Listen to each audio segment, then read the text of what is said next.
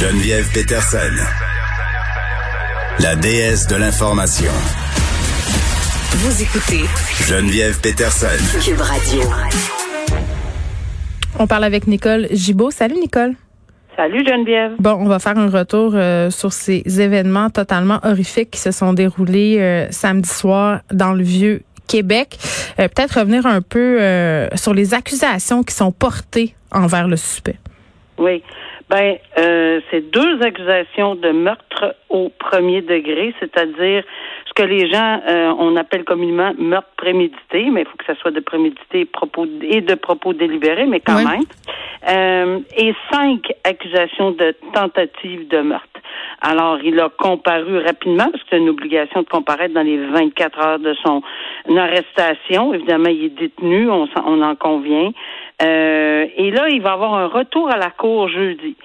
Euh, on comprend que jeudi, euh, il sera accompagné, ou enfin peut-être qu'il va être en visio- visioconférence comme d'habitude, ou euh, ça se fait là, euh, dans- en temps de pandémie en plus. Euh, et son procureur euh, va le représenter. Probablement, on doute euh, euh, pas qu'il va demander une évaluation sur l'aptitude, probablement, premièrement, euh, pour savoir s'il est apte à comprendre, à savoir exactement ce qui se passe, à pouvoir informer correctement son, son avocat ou donner des, des- des- de bons détails ou enfin expliquer les s'expliquer ou lui expliquer ce qu'il y en est. Oui, s'il était sans Et- terre comme tout le monde là, au moment des faits, puis s'il est redescendu advenant le fait qu'il est en psychose, là, parce que là, on spécule. Oui, on spécule, puis c'est toutes des hypothèses, mais euh, évidemment, je l'ai lu ou entendu qu'il ferait une telle demande. Maintenant, est-ce qu'on va demander également une évaluation pour la non-responsabilité criminelle? Ouais. Ça qui est beaucoup plus poussé, là, normalement, c'est un 60 jours. L'autre, c'est des euh, normalement, ça se fait en, en 5 jours pour l'aptitude. Peut-être qu'on va passer tout droit puis qu'on va aller à la non-responsabilité. Mais on, on bon, on dit ceci, mais c'est, on est tous dans l'hypothèse, évidemment. Moi, j'avais une question euh, pour toi, Nicole. J'avais hâte de te parler parce que je me disais que tu allais avoir la réponse. J'ai entendu euh, Gilles Chamberlain euh, en entrevue dire euh, à propos du fait que cette personne-là, le tueur, aurait proféré, entre guillemets, des propos inquiétants il y a de cela cinq ans dans un cadre médical. Là, déjà, il parlait de tuer du monde. Puis ce qui soulignait, M. Chamberlain, c'est que les psychiatres, dans ces moments-là, n'ont pas la capacité légale de faire quoi que ce soit. Pour qu'ils puissent faire quelque chose, il faut que le passage à l'acte soit imminent. Oui, tout à fait. Il a tout à fait raison. Maintenant, il y a, contrairement à ce qu'on peut penser, il y a, c'est les gens en- qui ont des problèmes de santé mentale. Et d'un, ce n'est pas toutes des personnes qui vont commettre ces actes-là, parce qu'il y en a énormément qui sont très bien médicamentés, puis euh, ça peut arriver à n'importe qui. Une dépression fait partie de tout ça. Là. Alors, euh, euh, bon, ça c'est une chose. Mais le docteur Chamberlain, quand il disait qu'il était lié au secret professionnel, c'est tout à fait exact. Euh, sauf c'est un danger éminent et c'est un danger là, là. Si dans son bureau, on lui dit moi, je pars tout de suite, j'ai mon AK-47 dans la valise et je m'en vais tirer tout le monde à telle place. Oui, il y a une obligation, un danger imminent de sauver la vie. Pour un mineur également, il faut qu'il dénonce. Comme tout citoyen, il faut qu'on dénonce si on sait que la vie ou la sécurité d'un enfant mineur Mm. est compromise. Mais à part de ça, non. Maintenant, pour ce qui est des traitements, ben ça, ça va avec un patient. Mais l'autre volet que je voulais C'est-à-dire quelqu'un qui veut pas prendre ses médicaments, là, c'est ça à quoi tu fais non, référence? Non, ce- ce- ce- le psychiatre va, va faire des traitements avec son patient, etc. Là. ça. Mais ce que je veux dire, c'est que l'autre volet, c'est que si quelqu'un, dans ta famille, dans nos familles, ou euh, un médecin euh, voit dans son bureau quelqu'un qui représente, selon lui, un danger, mais c'est sûr que la barre, elle est haute. C'est ça qu'il faut comprendre. La barre est haute, c'est compliqué. Puis là, il faut s'adresser pas aux tribunaux criminels. Mais moi, je l'ai fait à plusieurs reprises. On s'est adressé à moi quand je mettais mon chapeau de juge tribunal civil.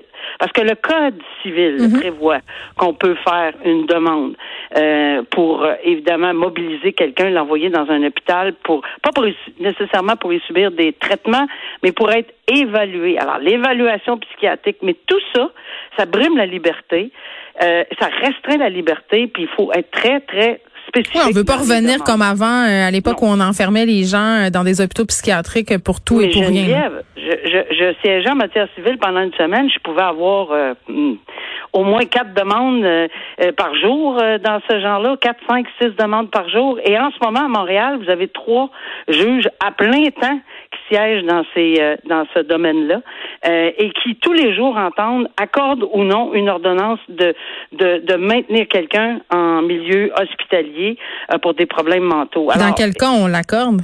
Ben on l'accorde quand évidemment il faut toujours être on faut s'appuyer sur la médecine. On est loin hmm. d'être médecin. C'est ce que je disais régulièrement parce qu'ils ont des les, les, patients peuvent et ont droit tout à fait d'avoir des avocats et souvent ça se réglait par l'intermédiaire avec leur aide. Il faut dire que c'est souvent l'aide juridique et je salue le fait que dans ce domaine-là ils, ils, ils aident beaucoup. Évidemment, quand ils sont certains que leurs patients ne devraient pas être hospitalisés contre leur gré, ils vont faire les représentations. Mais nous, on a les mm. psychiatres, on a les, on a comme juge là, on a les rapports de psychiatres. Il faut s'appuyer là-dessus, il faut questionner.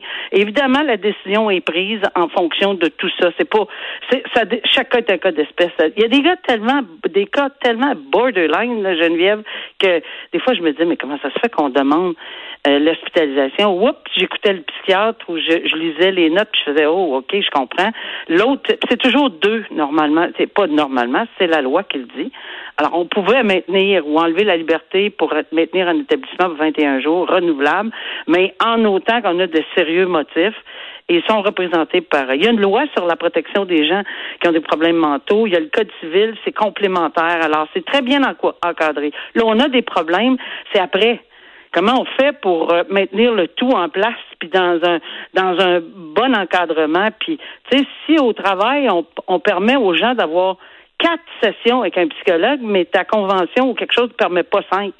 Puis tu en as besoin de dix. Non, mais c'est comme le c'est comme le premier ministre le disait tantôt, même si on injecte euh, plein d'argent dans la santé mentale, on va en échapper. sais, ça, c'est indéniable. C'est sûr, c'est sûr. Mais maintenant, mettre les services et l'encadrement un peu plus disponibles et, plus gratuits, je pense que ça. aiderait beaucoup. Parce que les gens, ils, diraient pas, ben non, mais moi, ça rentre pas dans mon budget. Moi, je suis pas capable de me payer un psychologue. c'est cher, là. C'est 100, c'est 100 dollars en moyenne une rencontre avec un psy. Euh, faites le calcul, là. Si vous le voyez à chaque semaine, euh, c'est un terme de char, là. Est-ce que. Puis pas un, pas un petit char. oui. Est-ce qu'on peut éviter toute action comme on a vu en fin de semaine, absolument pas. Mais est-ce qu'on peut peut-être mieux aider? Euh, et en temps de pandémie, on est on est exacerbé par ben différentes situations. Il n'y a pas d'emploi pour plusieurs personnes. Les jeunes sont plus à la maison. C'est, tout le monde est dans la même bulle. C'est beau. Puis déstigmatiser aussi, Nicole, parce que si la maladie mentale était moins tabou, peut-être qu'il y a des personnes qui iraient chercher de l'aide plus facilement, c'est-à-dire qui se rendraient moins loin. Très euh, bon point, parce que souvent, ça aussi, les gens veulent pas le dénoncer, ils osent pas. Euh, ils osent pas dire que ah, ça va pas bien. Ben oui, oser le dire, ça va pas bien. Parce que savez-vous quoi, ça peut aller très, très, très, très bien quand on l'ose le dire. Mm. Et après ça qu'on se prend en main, c'est incroyable ce que ça peut faire comme différence. Alors, euh, en terminant, je veux juste dire, j'ai une anecdote. Moi, en civil, euh, c'est pas une anecdote, c'est un cas vécu. C'est un père qui est venu pour euh, interner son fils en larmes et, et là là. amour pour lui. Et je l'ai rencontré il y a quelques années passées, qui m'a remercié et qui s'est remercié d'avoir agi comme ça, que moi j'ai avalisé, j'ai accepté évidemment avec les rapports. Mm. Aujourd'hui, son fils est très bien. Il a une belle vie, fonctionne très bien. Mais il a, il a agi, puis ça a été dur, là, Geneviève. Là. Mais non, mais j'imagine très bien. Puis tu sais, quand, quand un enfant qui est aux prises avec des troubles de santé mentale euh, très graves, euh, tu sais, à un moment donné, tu plus capable de le contrôler. La force physique de l'enfant rentre en ligne de compte. Tu sais, il y a la mère euh, du tueur de Québec là, qui a fait une sortie dans les médias pour dire qu'elle était absolument dévastée par les gestes de son fils. Tu sais, à un moment donné, ces parents-là aussi ont besoin d'accompagnement sais, ça doit tellement pas être évident. Moi, j'en connais dans mon entourage proche une, une, une, mère dont le fils est schizophrène et ça a été excessivement compliqué pour elle euh, et d'avoir des soins et de le faire euh, prendre ses médicaments. c'est un combat de chaque jour. Donc, c'est vrai, tu fais bien de le souligner, c'est loin d'être évident. Puis, on a une responsabilité collective aussi, s'occuper de sa santé mentale à soi, mais s'occuper aussi euh, si quelqu'un autour de nous ne va pas bien. Tu sais, à un moment donné, ça fait partie. On a la chance d'être encadré avec des familles. Il y en a qui sont complètement seuls ça, c'est encore plus désolant. Nicole Dubon, on se reparle demain? Merci. Oui. Au revoir.